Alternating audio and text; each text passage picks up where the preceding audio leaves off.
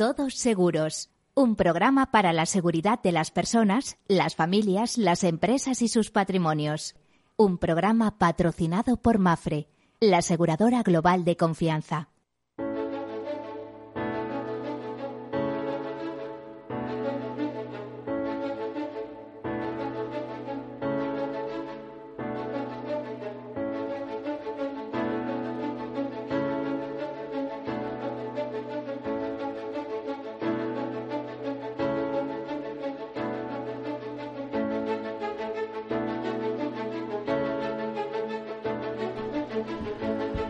Hola, buen mediodía, bienvenidos, bienvenidos a este programa en, el cual hablamos de riesgos en clave de seguro, seguridad, previsión y prevención, en clave de conocer algunas cosas, algunos aspectos de la vida, de la economía, que no tenemos eh, conocimiento de primera mano, ya saben que el seguro es como el tiempo, todo el mundo opina y luego, pues, no sé, hay un mundo muy rico alrededor de él. De hecho, yo siempre digo que el seguro es la vida elevada al contrato, es decir, eh, los riesgos, esa posibilidad de que una eh, cosa ocurra o no ocurra ¿eh? y además en caso de ocurrir las consecuencias que conlleva bueno pues es algo donde si hay verdaderos expertos es en el mundo del seguro lo vamos a ver hoy porque tenemos una entrevista muy especial precisamente de personas que tienen una base una formación con una base estadística impresionante y saben lo que hay y lo que no hay bueno, pues ya saben que el seguro es la solidaridad mercantilmente organizada, son las finanzas y algo más, como decía el profesor Eugenio Prieto, es el uno para todos y todos para uno, y además que históricamente hunde sus raíces en el tiempo. Vamos a comenzar con algunas notas de actualidad, con, comentándoles algunas noticias y enseguida después nuestra entrevista. Comenzamos. Bueno, pues hoy mismo la Asociación Empresarial UNESPA comentaba, nos enviaba un comunicado diciendo que las aseguradoras eh, están remontando su facturación, pero que no alcanzan el nivel prepandémico. De hecho, nos eh, comentan que ingresan a, a finales de septiembre 44.890 millones de euros, un 4,10% más que un año atrás. Sin embargo, si la comparación se realiza con los primeros nueve meses de 2019, el negocio todavía es todavía un 7,39 menor. El seguro da, por lo tanto, señales de recuperación tras la, tras la pandemia de la COVID-19 en España y las medidas adoptadas para contenerla, pero todavía no ha cubierto el terreno perdido, aunque poco a poco. De los ingresos logrados hasta el tercer trimestre, 28.423 millones de euros corresponden a vida, a los seguros de vida, y 16.466 millones al resto de ramos, a los ramos no vida. Eh, en esos ramos los principales son los de, como siempre, como históricamente ha sido hasta ahora, automóviles y salud. Por cierto, que a salud le quedan solo mil millones para alcanzar los, los, los, eh, los, ingresos de automóviles por primas, ¿eh? así que salud va disparada. Bueno, la facturación del negocio de vida reflejada en ingresos por primos aumenta un 5,74% en términos interanuales. La facturación de los ramos no vida se mantienen en positivo eh, apuntan, eh, o sea, tienen un repunte interanual del 3,17%. Bueno, vamos a otra nota. Eh, vemos que los supervisores europeos están garantizando o van a garantizar la independencia aunque dependan de organismos. Esto eh, se comenta en la IOPA, la EVA y la ESMA, las tres autoridades europeas de supervisión, que acaban de publicar los informes sectoriales sobre la independencia de los supervisores nacionales. En los casos que atañen a los sectores bajo sus competencias, destacan que la independencia depende de distintas facetas y de factores legales, institucionales, operativos y culturales. Los informes examinan la situación desde cuatro ángulos la independencia operativa, la financiera y la personal, además de la rendición de cuentas y la transparencia. En todo caso, las autoridades de supervisión analizadas afirman que operan de forma independiente y con suficiente independencia financiera y personal, lo que deriva en un marco adecuado para garantizar la rendición de cuentas y la transparencia.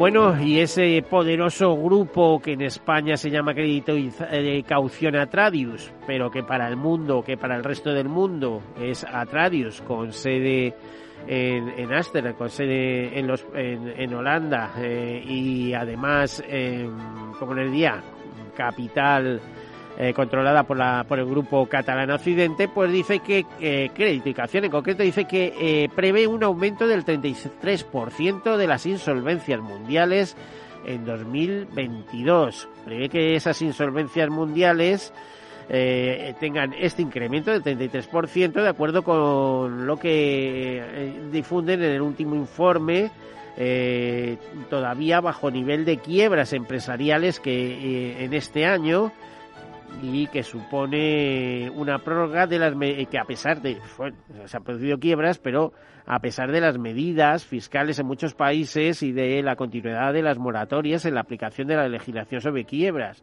Eh, por regiones, en 2021 se aprecia ya un aumento de las insolvencias en Europa, mientras que tanto en Norteamérica como Asia-Pacífico muestran todavía un retroceso.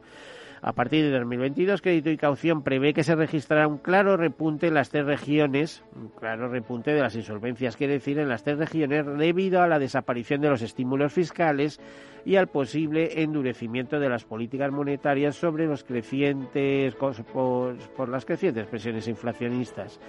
Dice este informe que está claro que la eliminación de las ayudas podría suponer un reto para algunas empresas a corto plazo ya que tienen que volver a operar en un entorno sin un apoyo público significativo. Algunas eh, entidades son especialmente vulnerables, ya que se han endeudado más para sobrevivir a la pandemia del coronavirus. Y ahora, pues lógicamente, llegarán las dificultades financieras.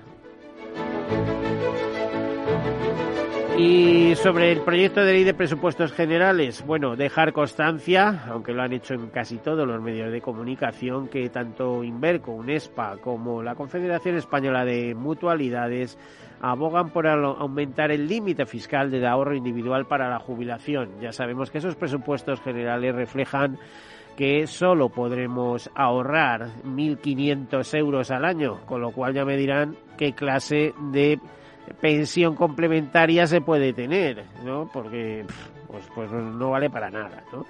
Eh, parece que como si desviáramos lo que vamos a gastar en cañas al año, pues para ahorrar para la jubilación, ¿no?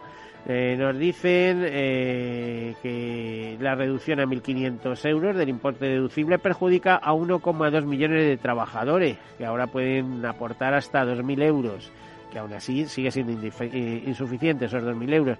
Por cierto, que parece que nos están haciendo un favor y yo no sé dónde está el favor. Si eso es una deducción ahora y es una fiscalidad diferida, porque cuando vas a cobrar, pues tiene otro otro tratamiento, la verdad. Si esto es lo que pretenden, mejor que apuesten por la neutralidad fiscal. O sea, nada de deducción cuando entro, pero cuando lo necesite tampoco voy a pagar. Es que no es muy lógico. Fíjense ustedes, o sea, ahora vas a deducir 1.500 euros, pero como tengas acumulados 200.000 euros y se te ocurra cobrarlos en forma de capital cuando te jubiles, el hachazo va a ser tela marinera, ¿no? Eh, pues como de la mitad de lo ahorrado, como aquel que dice, ¿no? Entonces, esto no tiene ninguna lógica, ni pie ni cabeza, ¿eh?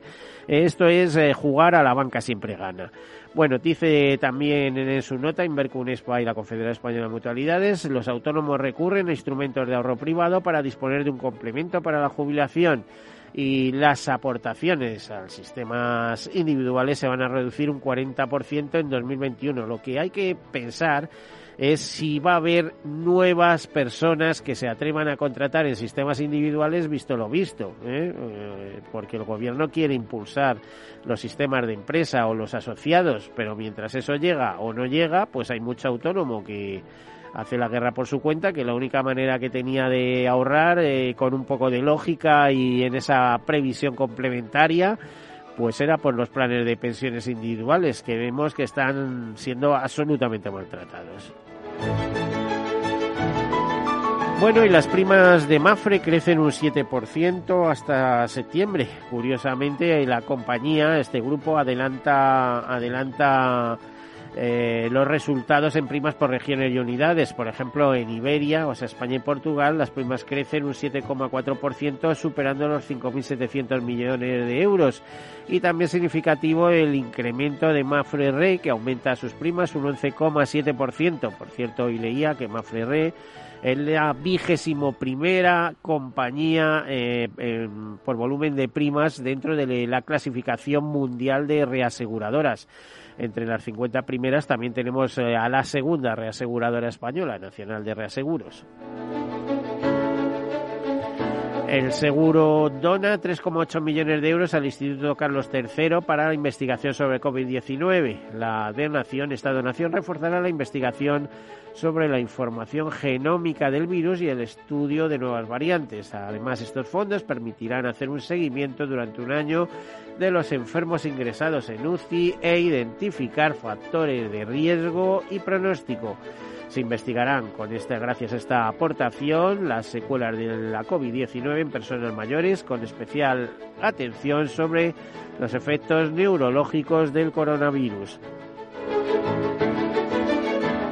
Bueno, y una última nota, de KV participa en el Bosque de los Zaragozanos, organizado por el Ayuntamiento de Zaragoza con una plantación en Peñaflor. Con este proyecto que busca restaurar el bosque mediterráneo, de KV plantará este año 2100 árboles y arbustos, en concreto eh, a lo largo de 4,4 hectáreas. En concreto prevé plantar 2100 árboles y 1.400 arbustos. Esta es una de las muchas acciones de reforestación eh, de la aseguradora y se enmarca en el compromiso de Planeta Salud de plantar un millón de árboles antes de 2030. Pues como haya muchas aseguradoras dispuestas a plantar un millón de árboles, bueno, pues nos podemos encontrar con la sorpresa como mínimo de 150 millones de árboles más en este país. Qué maravilla, ¿no?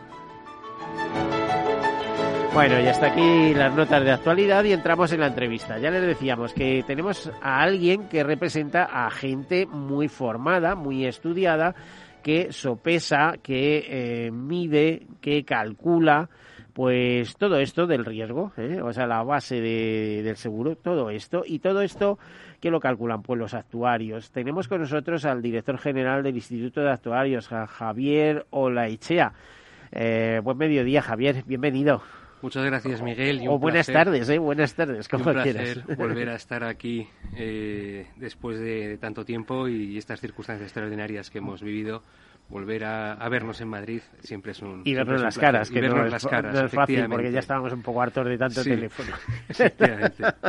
Eh, eh, Javier eh, primera pregunta porque lo has contestado lo, has contado en algunas otras ocasiones pero siempre es importante siempre nos puede escuchar gente nueva.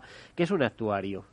pues los actuarios son los expertos en riesgos eh, o los tradicionales expertos en riesgos que están asumiendo nuevas funciones o nuevos eh, roles dentro de las entidades aseguradoras o de las, eh, de, las gestoras y de los planes y fondos de pensiones. temas como la, la, función actuarial, que entra con la directiva de Solvencia II, con IOR 2, que en el fondo, al final, los actuarios lo que hacen es asegurar que los clientes y que las compañías van a tener un nivel equilibrado de compromisos, de riesgos y de eh, cobertura de los riesgos que, se quieren asegurar. Son al final el corazón de una entidad aseguradora. Por cierto, yo hace poco leía mm, algo sobre profesiones con futuro y bueno, em, eh, actuarios brillaba con luz propia. ¿eh? No es que haya muchos actuarios, no es una cosa fácil, no es una cosa que atraiga de entrada, pero bueno, hay mucho economista que se recicla luego en actuario, ¿no? No es atractiva de entrada porque es muy poco conocida. Entonces la gente, al no conocerlo, no, no se interesa o no, o, no pregunta, ¿no? Pero es una profesión en la que prácticamente, pues te diría que hay pleno empleo. Eh, es una profesión, yo creo que muy bien remunerada y con unas responsabilidades también muy, muy elevadas y muy exigentes. La remuneración siempre tiene que ir acompañada de las exigencias y de las responsabilidades. Y en este caso, yo a quien esté dudando, tenga un perfil que le guste las matemáticas, que le guste la contabilidad, que le guste también el, tomar riesgos. No te digo decir la vida, porque al final eh, esto sopesas y tal y cual, pero vamos, yo veo la revista Actuarios que editáis en, el colegio y realmente habláis de todo, ¿no? Eh, sí, la verdad es que le hemos dado un cambio de enfoque. Cuando llegué a la dirección del instituto en el año 2016, pues quise darle un cambio de, enfoque, de pasar de hacer un tema que fuese pues, seguros de vida, seguros marítimos, a darle una, una imagen, un ambiente de contenidos eh, más transversal. Pues hacemos uno igual sobre envejecimiento, donde cabe todo. Hablar de seguridad social. Cabe todo, pero son, son, son, auténticos monográficos, vamos. Es para hacer un libro, no una revista. pero muy bien, muy bien explicados, porque no es una revista colegial al uso.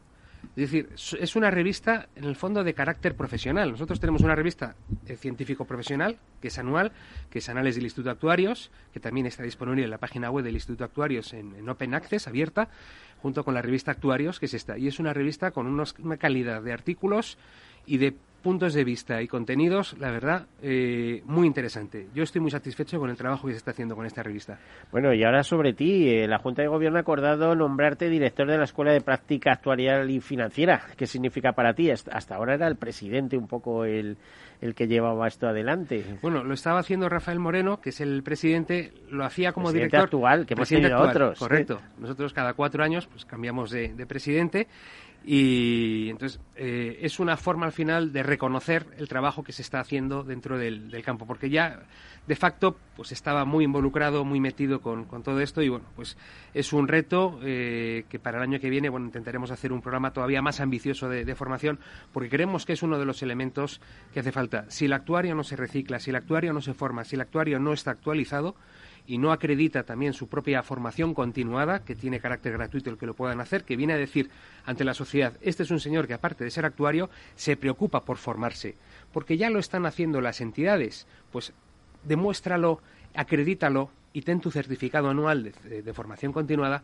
para poder, para poder hacerlo. Eh, Javier, ¿cuántos actuarios hay en España? Pues unos 1.700 tenemos en el Instituto de Actuarios Españoles. No te creas que es una gran cifra, ¿no? ¿Es mm. suficiente? Bueno, por eso decía que eh, es gente bien pagada, con posibilidades, encuentra trabajo rápido, etcétera, ¿no? Pues yo creo que debería, debería haber más. Hay actuarios que luego no ejercen la profesión, yo tengo un amigo actuario que ahora está creando una startup de temas de viajes. No, y yo he visto unos cuantos trabajando para el Banco Mundial. Eh, toda América Latina recibe a los actuarios españoles de maravilla. En fin, eh, es una profesión con perspectivas. O sea, si me, si me apuras, hasta se viaja, ¿no? Haciendo cálculos. bueno, ya cada vez menos, pero bueno, eh, cada vez menos porque gracias a la tecnología, pues desde, desde cualquier lugar, ¿no? Puedes hacer cualquier cosa, ¿no? Mm. Y con respecto a Latinoamérica, estamos iniciando una labor de colaboración con, con eh, los institutos o colegios de actuarios que hay en Latinoamérica, porque queremos ayudarles a crear la profesión como se está haciendo aquí en, en, España. Es básicamente un trabajo de, consultoría eh, que hacemos pues con nuestros voluntarios de manera voluntaria también para esos para esos países bueno sí siempre lo recuerdo que hay algunos países que tienen un número tan reducido de actuarios que llama la atención y siempre recuerdo el caso de Perú que hace 20 años tenía dos actuarios. Espero que tenga ahora bastante más, pero vamos. Eh, Habrá alguno más porque yo tengo un caso de un, actuario eh, aquí, miembro del instituto, que es peruano, que se ha ido de director actuarial de Mafre a Perú, eh, Piero Bacicalupo, y bueno, ha vuelto a casa, pero es una forma también de, exportar talento y de ayudar. Y además yo le he dicho, le he llamado y le he dicho, si necesito ayuda, te voy a pedir ayuda mm. para y si necesitas a alguien, te voy a ¿Mm? buscar a alguien que vaya a echarte una mano. ¿no? intentamos ayudar para el desarrollo, porque al final eh, ayudar en Latinoamérica al desarrollo de la profesión es ayudar también al desarrollo del seguro en Latinoamérica y al desarrollo de las entidades que hacen consultoría en mm. Latinoamérica pues eh, eh, eh, es interesante, pero hay que recordar además que muchos latinoamericanos o, sudamericanos o como queramos llamarles, aunque a ellos les gusta la denominación de latinoamericanos, hispanoamericanos, vienen a estudiar temas de seguros a España, o sea que luego con la intención de volver a sus países y, bueno, ayudar a, empujar en, su país. Correcto. De hecho, además eh, nosotros también queremos que miren hacia España por la lengua, que es fácil, es la misma, y los temas eh, que ellos quieren mirar hacia Europa por el tema de solvencia 2 y demás. Es sí, modelo es que, les es, el modelo, sí, mm. porque ellos seguían mucho el modelo americano en tiempos, pero bueno, con, todos estos desarrollos eh, legislativos, normativos de la Unión Europea, eh, se fijan mucho en lo que hay aquí. Eh, bueno, pues vamos a irnos a, vamos a hacer una pausa para publicidad. Yo tengo cantidad de preguntas interesantes sobre la profesión, sobre el instituto, sobre cómo cómo está la regulación de los profesionales de ciertas profesiones, etcétera. Espero que eh, ahora continuamos y espero a ver si podemos también eh, contar con la colaboración de Rafael Moreno, con el presidente del Instituto de Actuarios. Hasta ahora.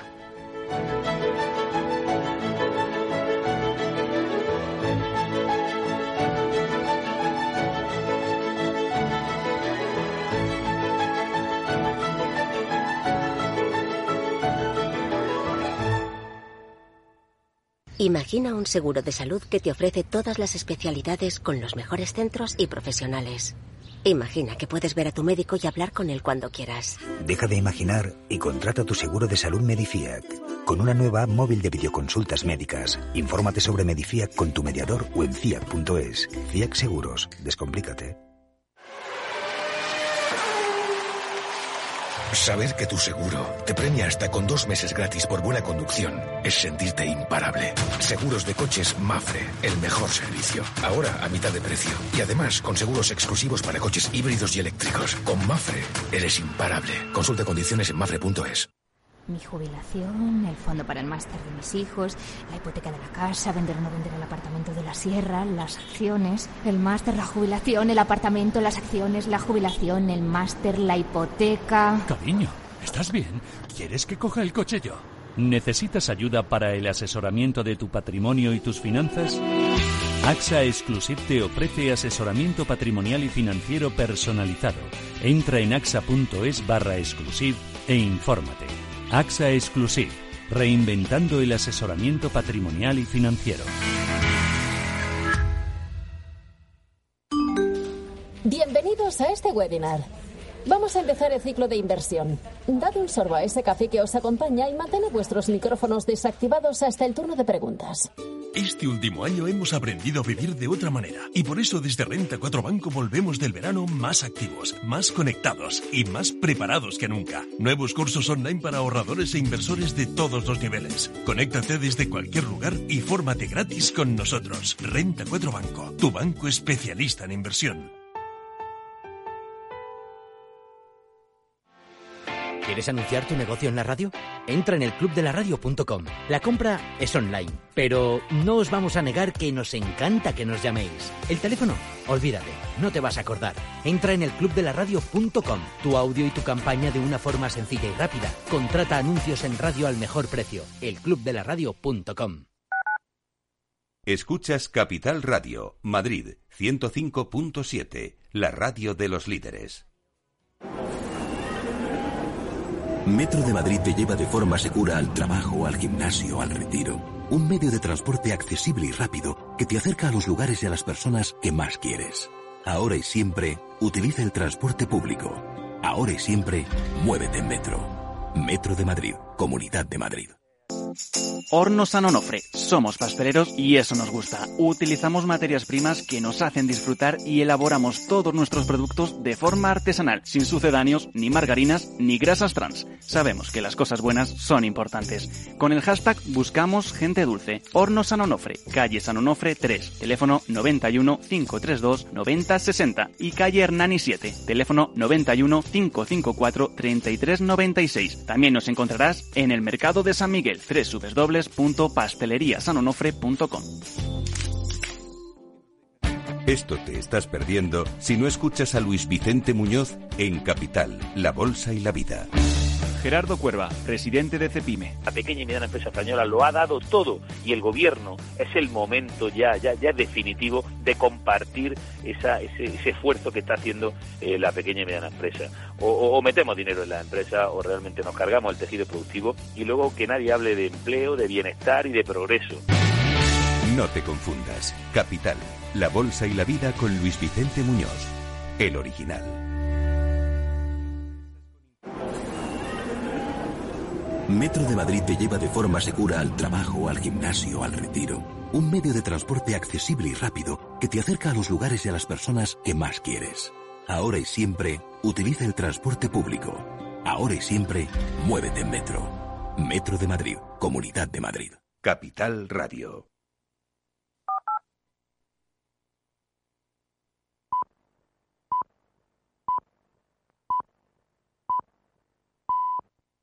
Todos Seguros, un programa patrocinado por Mafre, la aseguradora global de confianza.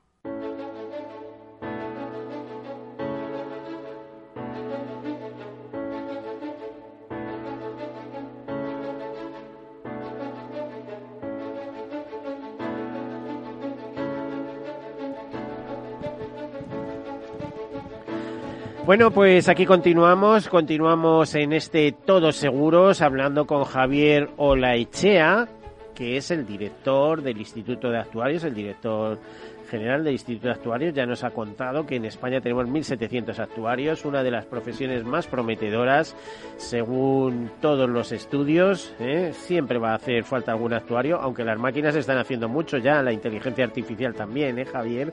Pero tiene que haber alguien que le diga al final también a la máquina por dónde hay que tirar. Sí, por favor, y que se lo diga correctamente. ¿Qué es lo útil? No que se equivoque, ¿eh? No, no, a ver, no entremos en otro tipo de problemas. También se incorpora con nosotros Rafael Moreno, presidente del Instituto de Actuarios. Eh, Rafael, eh, buen mediodía.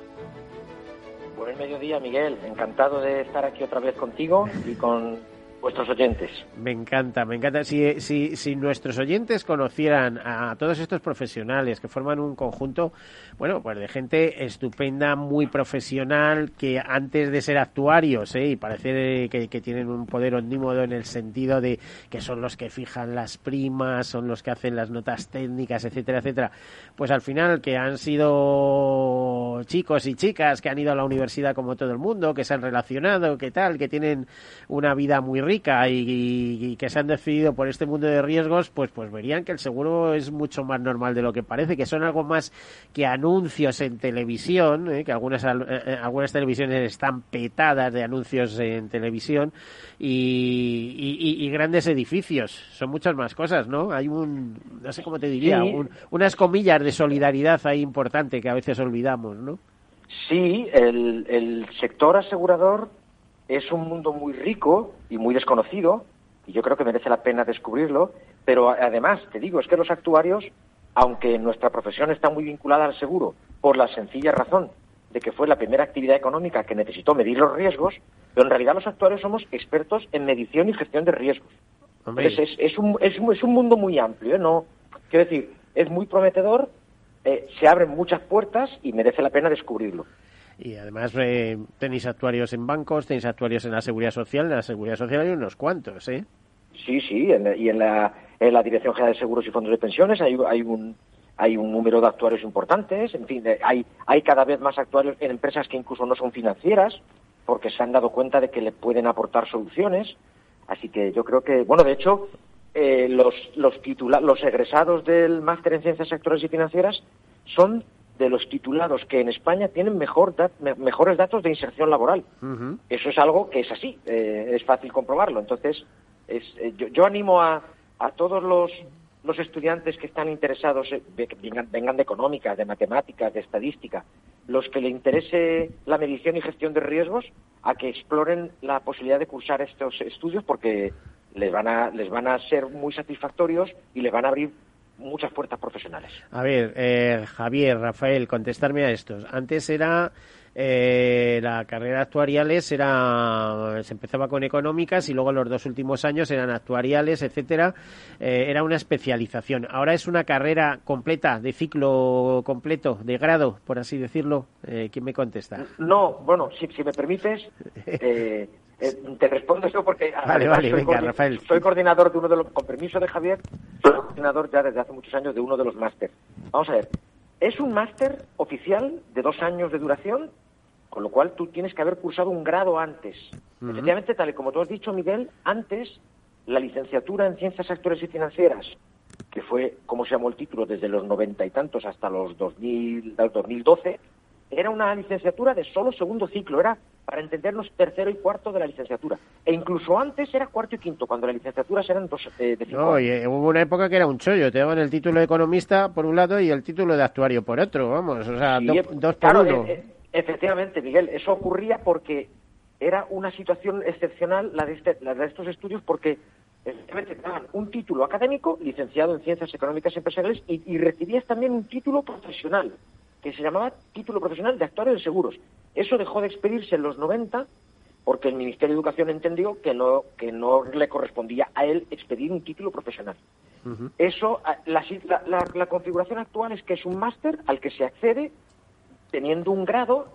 Hombre, quien lo tiene más fácil por la naturaleza de los estudios es un estudiante que viene de un grado del ámbito de la economía, de, de economía, de administración y dirección de empresas, de finanzas y contabilidad, pero también tenemos alumnos que vienen de un grado en matemáticas, de un grado en estadística, algún ingeniero hemos tenido, incluso algún graduado en derecho también, que hombre, le va a costar más. No, eso, eso creo yo, que le va a costar, porque la, costar, base de matemáticas tiene que ser muy, muy potente. Sí, sí, más que de matemáticas. De estadística, Es sobre, todo, es sobre todo estadística, efectivamente.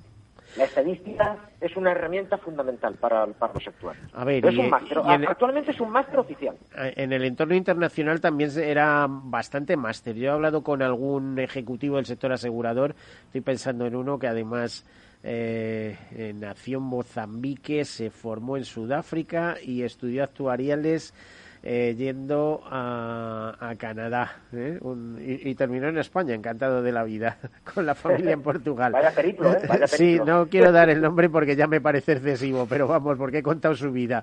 Pero... Quien le conozca ya, quien le conozca ya sabe, ya sabe que te refieres a él. Es que llevo muchos, llevo muchos años en el sector, ¿eh? O sea, llevo, por eso a veces me pierdo incluso con los temas de formación o cosas de estas, porque No, pero es todo muy pero estabas bien dinámico. informado, ¿eh? Estabas bien informado, sí, sí. Eh, te decía, en el entorno internacional, por ejemplo, en Reino Unido, en Canadá, en Estados Unidos, ¿también es un máster? Bueno, en, el re- en los países anglosajones es muy habitual que haya los dos niveles de estudios, tanto un grado específico en ciencias actuariales como un posgrado, un máster. Lo que sí te digo es que para que sea homologable ese profesional, tiene que haber llegado al nivel de máster. Homologable me refiero, por ejemplo, en el ámbito de la Unión Europea tenemos, tenemos reconocimiento profesional, pues tiene que ser de nivel de máster. ¿Qué ocurre en España? Que muchos de los contenidos que ven en Reino Unido, en Canadá, en Estados Unidos, en el grado en ciencias actuariales, aquí se ve en economía o en administración y dirección de empresas, porque parte de la formación de un actuario es económica. Entonces, mm, digamos que no, no hay la misma configuración en el grado, pero hay un alto grado de coincidencia. Y como también en, las- en los grados de economía y de administración y dirección de empresas y de finanzas hay estudios, o sea, incluyen las asignaturas de matemáticas y de estadística. Bueno, Pues bueno, pues el- hay una cierta homologación a la hora de acceder al máster. Pero en todo caso, alguien que se que se considere actuario tiene estudios para que para ser considerado día ha de ser un nivel de posgrado. A ver, cualquiera de los dos me puede responder, porque ya sabéis que todo esto de la regulación de las profesiones pues está un poco en movimiento y parece que se están tramitando eh, proyectos de ley, reales decretos, etcétera, que afectan al ejercicio de las profesiones tanto en España como, en Europa. Vamos, es una ola, una tendencia. Incluso creo que hay un proyecto de real decreto de homologaciones, equivalencia de títulos y que además Europa va a revisar las profesiones reguladas. Eh, Javier, ¿sabes cómo va este tema? ¿Cómo está este tema? Pues eh, está viendo efectivamente ese movimiento relacionado con todas las profesiones. Eh, hay eh, una revisión del catálogo de profesiones reguladas en, España y está efectivamente haciéndose un proyecto de Real Decreto de homologaciones y equivalencias. ¿Esto cómo puede afectar? Pues afecta sobre todo, antes has hablado de actuarios que venían de otros países del mundo. Pues para poder ejercer en España como profesión regulada, si es un actuario que viene de la Unión Europea, porque se ha formado allí y es nacional de la Unión Europea, o un español que se ha formado fuera, tiene que venir al Ministerio de Economía a través de una eh, hay un real decreto que eh, transpone en España una directiva de reconocimiento de cualificaciones profesionales para facilitar la movilidad del mercado interior en, en Europa y tiene que hacer eh, ese procedimiento para que, oiga, yo soy un actuario que puedo ejercer en Reino Unido, puedo ejercer en Francia, en Alemania, en cualquier país de la Unión Europea, pues le pueden reconocer aquí en, en España. le pondrán una serie de medidas compensatorias, como puede ser conocer el derecho del país y alguna otra cosa más. Y, pero en el caso, por ejemplo, de los que vienen de Canadá o de Estados Unidos o de México, Bueno, Colombia de Argentina, sí. bueno. o de Argentina, sin embargo, ellos tienen que ir por la otra vía, que es una vía que hay del Ministerio de Educación que estamos trabajando para que se facilite y se abra, porque en este momento está cerrado. ¿Y por qué es importante también hacerlo?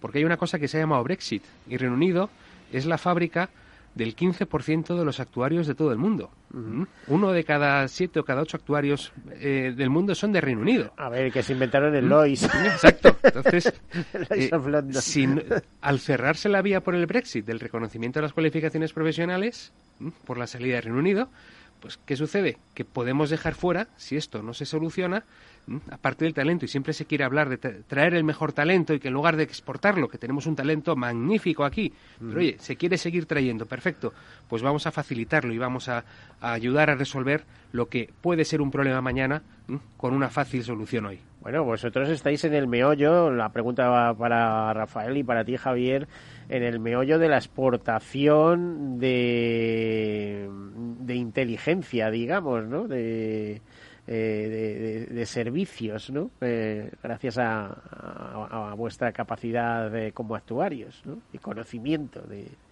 de Sí, tratamiento. Sí, sí, si me permites. Sí, Rafael. Mira, en, este, en este sentido, Miguel, me gustaría destacar que cada vez hay más compañías aseguradoras que se están dando cuenta de la calidad de la formación de los actuarios españoles.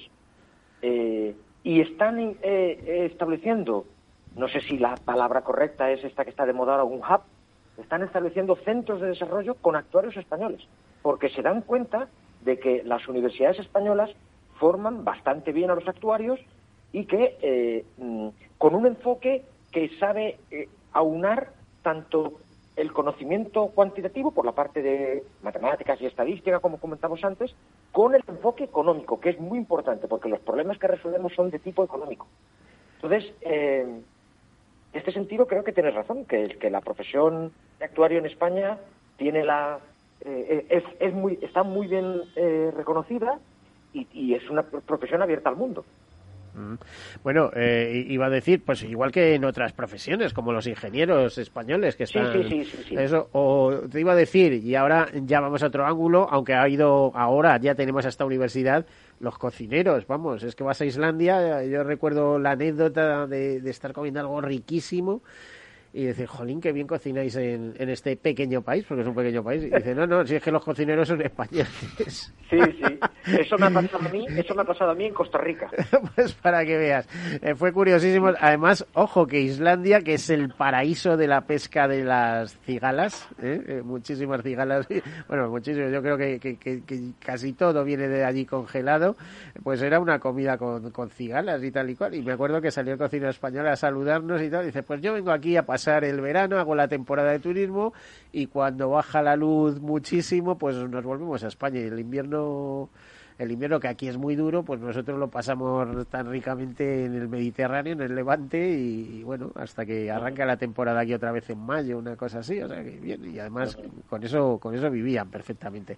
Bueno, anécdotas aparte. Oye, Javier, este año habéis hecho también el primer examen estatal eh, para actuarios que querían eh, ejercer la profesión en España. Esto es eh, esto no es por gusto, sino que hay una directiva, es la aplicación de una directiva de cualificaciones profesionales, ¿no? Algo de esto. Correcto. Volviendo a lo que estaba comentando antes de la- del reconocimiento de las cualificaciones profesionales en España, pues eh, cuando a alguien se le impone unas medidas compensatorias puede optar entre hacer unas prácticas tuteladas, siempre que tenemos nosotros un actuario en compañía, pues buscamos para que le ayude en esa práctica, o si no tenemos esa posibilidad, pues está la opción de hacer un examen. Y además fue un examen en unas circunstancias también difíciles. Fue en el mes de marzo del 2020, plena pandemia. La causa del examen habilitaba para poder viajar. Esta persona estaba en Suiza, era una actuaria española.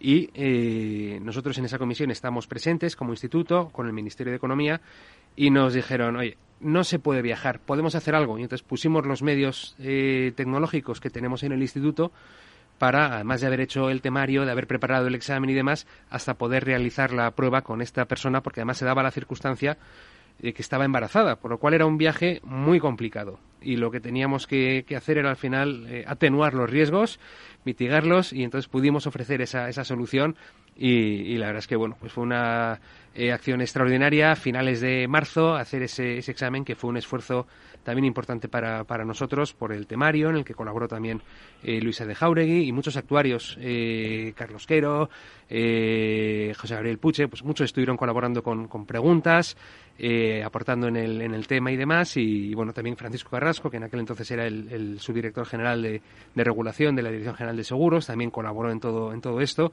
y la verdad es que salió algo eh, que fue el primer hito en el que podíamos hacer ese, ese examen y además, bueno, pues con, medio tecnológico cuando todavía casi no está, estábamos todos viendo por dónde venía todo, ¿no? Pues pudimos, pudimos hacerlo, afortunadamente. Rafael, y yo sé que la profesión eh, cada dos años realiza un congreso en, algún, en, un punto geográfico determinado y teníais previsto celebrarlo en Madrid. Eh, digo la, la profesión eh, a ver, a, nivel, a escala internacional, para entendernos. Eh, ¿Qué pasa? ¿No se ha celebrado? Eh, ¿Se va, queda aplazado o se va a retomar o cómo está ese tema? Sí, Miguel, ¿te refieres al, Congreso Europeo de sí, ALECA, European Congress of Actuaries en inglés, el Congreso Europeo de Actuarios, que efectivamente se celebra, esta va a ser la cuarta edición, las dos primeras fueron en Bruselas, la tercera con un notable éxito fue en Lisboa y presentamos nuestra candidatura desde el instituto para organizarlo en Madrid. Eh, buena le, buena le va a caer a Javier, como esto se lleve adelante. Sí, sí. y gustoso. sí, sí, sí. No, Javier fue pieza esencial en esa candidatura. Fuimos seleccionados eh, pese a que había otras muchas candidaturas y muy potentes. Así se nos, se nos hizo eh, saber. Eh, lo, que pasa es que nos encontramos con la pandemia. Entonces, el plan era hacerlo en junio de 2021. Eh, se tomó la decisión de retrasarlo hasta junio de 2022 para que tuviéramos certeza o, la mayor certeza posible de que se podría realizar porque la pandemia estaría ya controlada. sí, porque además eh, se quiso haber hecho, quisieron hacerlo online en junio del 21. No es lo mismo. Y dijimos, mira, esto, esto es, España, esto es Madrid, aquí se viene también a trabajar y a disfrutar. Y esto de forma online no puedes, no te dejo que utilices el nombre de Madrid ni de España para hacer un congreso online. ¿eh? Lo aplazamos al 22. Sí. Precisamente nosotros pensamos que buena parte de, las, de los actuarios de Europa pueden venir también de fuera de Europa porque está abierto, ¿eh? es un congreso europeo, pero está abierto a cualquiera que se quiera inscribir y participar. Pero alguien que venga a España viene esperando y en junio, pues buen tiempo, eh, poder estar al aire libre, eh, una buena comida, disfrutar de la compañía. Entonces, si, si nos privamos, eso deja de tener sentido. Eh, quien organiza el Congreso es la Asociación Nacional Europea, de la que el Instituto es uno de los, de los miembros, y con la colaboración del Instituto. Entonces, la decisión la toma la Asociación Nacional Europea. nosotros participamos en esa decisión. Nuestra postura fue retrasarla a 2022. Nos hicieron caso y ahora estamos justo, ahora en, este mes de octubre estamos dentro del periodo en el que se pueden eh, enviar mm, propuestas de ponencias y estamos volcados en, que el Congreso sea un éxito eh, con todos los recursos que, tiene el Instituto a su disposición. Yo estoy convencido de que será un éxito porque además va a ocurrir que va a ser un Congreso eh, que va a unir a la profesión. Después, bueno, a ver, no sabemos cuándo terminará esta situación tan tan desagradable y tan desafortunada de la pandemia, pero bueno, pues en un momento en el que mm, podemos empezar a disfrutar de cosas que, que, tuvimos que abandonar. Entonces yo creo que va a haber muchas ganas de reencontrarnos, de poder relacionarnos en persona. Eh, y yo tengo mucha expectativa de que será un éxito. Bueno, lo importante es que vuestros socios europeos han reconocido eh, no solamente la convocatoria, sino la capacidad de organizar este tipo de temas.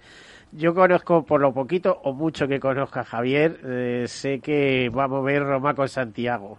Eh, y en todos los sentidos, patrocinadores, entidades aseguradoras, en fin, el mejor congreso, ¿no? Javier. Esperemos que sí, Haremos lo mejor que podamos, como siempre. Vamos a volcarnos. Se está riendo, pero me parece. Bueno, y trabajo te va a caer todo, el del mundo, claro. Bueno, estamos en colaboración con, la European ah, Actual Academy también, que es una entidad eh, europea. Estamos hablando, se han celebrado ya cuatro, cuatro congresos de DECA.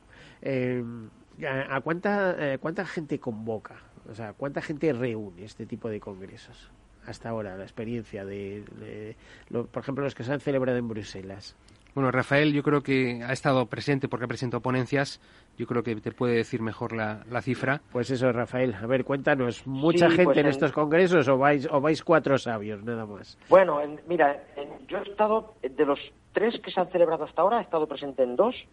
El segundo, que fue en Bruselas, pues allí podía haber unas 250 personas. Eh, la convocatoria en Lisboa fue más exitosa todavía. Yo creo que hay un interés por los países del sur de Europa. Eh, eso te iba a decir que cuanto más al sur más éxito, vamos. Claro, claro, claro. y tú nos estás hablando de Málaga, anda, que si lo hacéis en Málaga seguro que se van a resistir. bueno, pues, pues, pues, mira, para el futuro podemos planteárnoslo. Entonces, eh, porque el instituto es el instituto de todos los actuarios eh, de España, no solo en, la mayoría de los actuarios trabajan en Madrid, pero es el, actuario, es el instituto eh, es la casa de los actuarios de España. Pero vamos, si pues, es que Málaga eh, con el AVE es un barrio de Madrid, no nos engañemos. Sí, no, Málaga, Málaga en dos horas y media estás en Málaga. Pues por eso, o sea, si es como, como darle la vuelta aquí a, a la M50, vamos, casi. casi, casi. No, entonces en Lisboa yo creo que el número de asistentes, quizá Javier lo sabe hasta mejor que yo, en torno a 400. Sí, el objetivo que, tenemos es unos 400 aquí, en, aquí en Madrid. Si pueden ser más, oye, bienvenidos sean. Pues ya tiene mérito para un tema tan específico y, tan concreto. Claro, si, comparas, si comparas nivel con una, con un, pues claro, es que abogados hay muchísimos. Pero bueno, pues yo creo que 400 es un número importante. Ese es nuestro objetivo. Bueno, ¿cómo, ¿cómo se contempla la profesión en Europa? Porque estábamos hablando, de, eh, daba una noticia, una noticia de la IOPA, de tal, de cual. Bueno, en todos estos organismos están los actuarios, ¿no? Eh, todos estos organismos de supervisión. Sí, los actuarios eh, somos consultados e IOPA eh, cuando va a emitir un borrador de algún tipo de, o bien recomendación o de norma, consulta a la Asociación Astral Europea y el instituto es consultado a través de la Asociación Astral Europea, con lo cual participamos. La profesión de actuario es una profesión eh, que en Europa está muy implantada, sobre todo en Reino Unido, pero también en otros países. Alemania, por ejemplo, tiene en torno, si no me equivoco, son como 3.000 actuarios. eh, Francia son 3.000 y algo. Cuando hablamos de 3.000 quiere decir que duplican el número de actuarios que hay en España. Claro, que hay que, recordar Que, es que el reaseguro, incluso el reaseguro, nació en, en Alemania, ¿no? Con la Colnich, con la célebre empresa La Colonia. La, la, la, profesión de actuario surge en Reino Unido, pero bueno, pues está implantada en otros países, obviamente, en Alemania, en Holanda, es muy potente, en Suiza. Eh, Suiza, fíjate, pues siendo un país pequeño, pues tienen casi unos mil actuarios. Claro, y también tiene la eh, Suiza Reaseguros. Ahora mismo la segunda reaseguradora del mundo, ¿no? En muchos momentos ha sido la primera, o sea que ahí van turnándose con Munirre, por cierto. Eh, bueno, nos quedan un par de minutos de programa, no hay más. Javier, algo, algún mensaje. Eh, al público en general, a los actuarios en particular, eh, al sector asegurador? No, el mensaje es que hemos demostrado durante este tiempo de, la pandemia que el seguro ha estado siempre ahí, el seguro de salud y todos los demás eh, ramos de, de seguros y que eh, no se ha dejado al final eh, nada sin atender. Ha sido un sector muy generoso. Esas contribuciones que, ha hecho NUESPA. Nosotros también desde el Instituto, a nuestra pequeña escala, hemos hecho también eh, donaciones de material médico, así como donaciones al Instituto de Salud Carlos III. Y, yo creo que, demuestra que, estamos todos en una, en una buena sintonía y muy deseosos de levantar todo esto y seguir adelante. Rafael, a ver, despídete. Bueno, pues mira, desde el Instituto de Actores Españoles eh, institución que me honro en presidir, eh, hacemos, mm, eh, desarrollamos muchas iniciativas, no solo pensando en nuestros colegiados, sino en la sociedad en general. Eh, pues, por ejemplo, organizamos webinars hemos, en, todo este más de año y medio que, de situación de pandemia, hemos organizado seminarios a través de Internet gratuitos para nuestros colegiados. procuramos en, todo, en todo momento que la sociedad conozca eh, cuál es eh, la aportación que hacemos los actuarios a la sociedad, que es mucha. Nos tenemos que marchar, Rafael. Muchas se desconocen. Entonces, Oh. bueno, pues y, y queremos seguir haciéndolo. Muchas gracias, Miguel, por esta oportunidad. Vale, Rafael Moreno, presidente del Instituto de Actuarios, y Javier Olaechea, que siempre me cuesta trabajo pronunciarlo, director del Instituto de Actuarios, director general del Instituto de Actuarios. Muchísimas gracias por estar aquí con nosotros. A todos ustedes, como siempre, sean seguros. Feliz semana.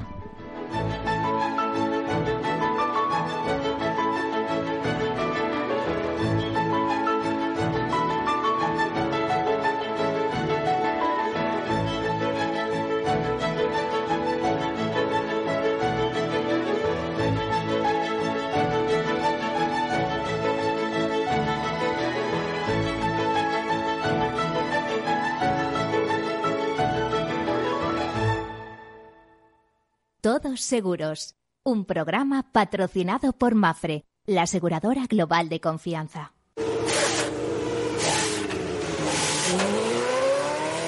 Saber que con tu seguro te recogen y entregan tu coche reparado es sentirte imparable. Seguros de coches Mafre, el mejor servicio. Ahora a mitad de precio y con la facilidad de pagarlos mes a mes. Con Mafre eres imparable. Consulte condiciones en mafre.es. ¿Qué opinas del chalet de la playa? ¿Que no es momento de vender? ¿Y qué fondo es mejor para el máster de Laurita y Juan? Ok, ¿y si me pasa algo, qué hacemos con la hipoteca? ¿Con quién hablas? ¿Me dejas dormir? Con nadie.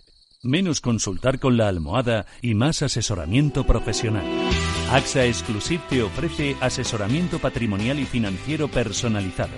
Entra en axa.es barra exclusive e infórmate. AXA Exclusive, reinventando el asesoramiento patrimonial y financiero. Sí, sí quiero. Quiero tener siempre disponible a un buen equipo de abogados. Quiero tener un servicio telefónico de asistencia jurídica ilimitado. Quiero expertos que defiendan mis derechos como consumidor y como ciudadano. Quiero ARAC. ARAC. Lo nuestro es defender lo tuyo. Contáctanos en arac.es en el 992 2095 o consulta a tu mediador. En abril, aguas Novi. El cambio climático lo ha cambiado todo y los riesgos son más imprevistos, como las sequías o el pedrisco. Por eso necesitas un seguro que garantice tu tranquilidad. Y ahora es el momento de contratar tu seguro de herbáceos. Contrátalo ya y llévate una bonificación del 5%. Agroseguro. Trabaja sobre seguro. Ya no estamos en la era de la información, estamos en la era de la gestión de los datos y de la inteligencia artificial. El tratamiento inteligente de estos datos proporciona un valor enorme a las empresas en sus procesos de negocio. En Piper Lab ayudamos a nuestros clientes a tomar decisiones de negocio basadas en datos. Escúchanos todos los lunes en el espacio de Big Data de Capital, la Bolsa y la Vida. Somos Mazapanes Barroso. En nuestra empresa elaboramos productos con ingredientes seleccionados siguiendo una tradición artesana transmitida de generación en generación desde hace más de un siglo. Te llevamos el auténtico mazapán artesano de Toledo a tu casa. Nos esperan fechas muy especiales en las que no puede faltar en tu mesa. Compra tus dulces favoritos en nuestra tienda online www.mazapanesbarroso.com o llamando al teléfono 92 535 3149. Disfruta del auténtico mazapán con Mazapanes Barroso, maestros artesanos con tradición y calidad desde 1890.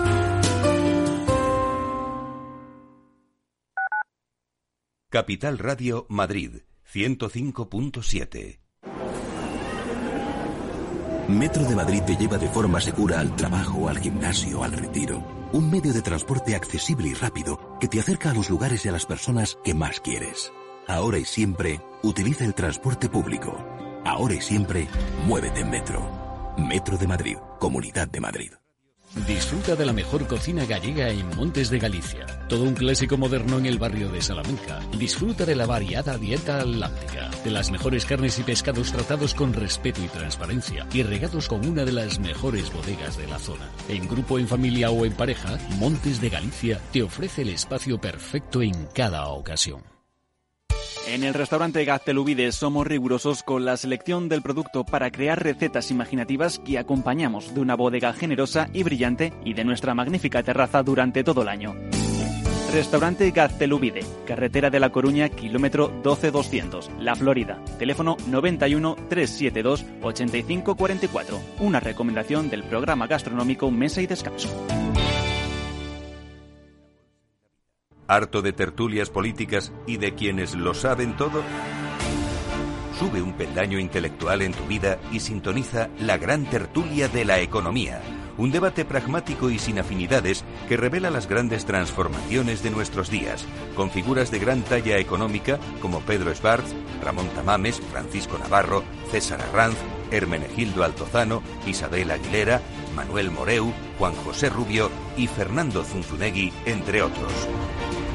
La gran tertulia de la economía, cada mañana a las 8 y 20 en Capital, La Bolsa y la Vida, con Luis Vicente Muñoz. Capital Radio. Siente la economía.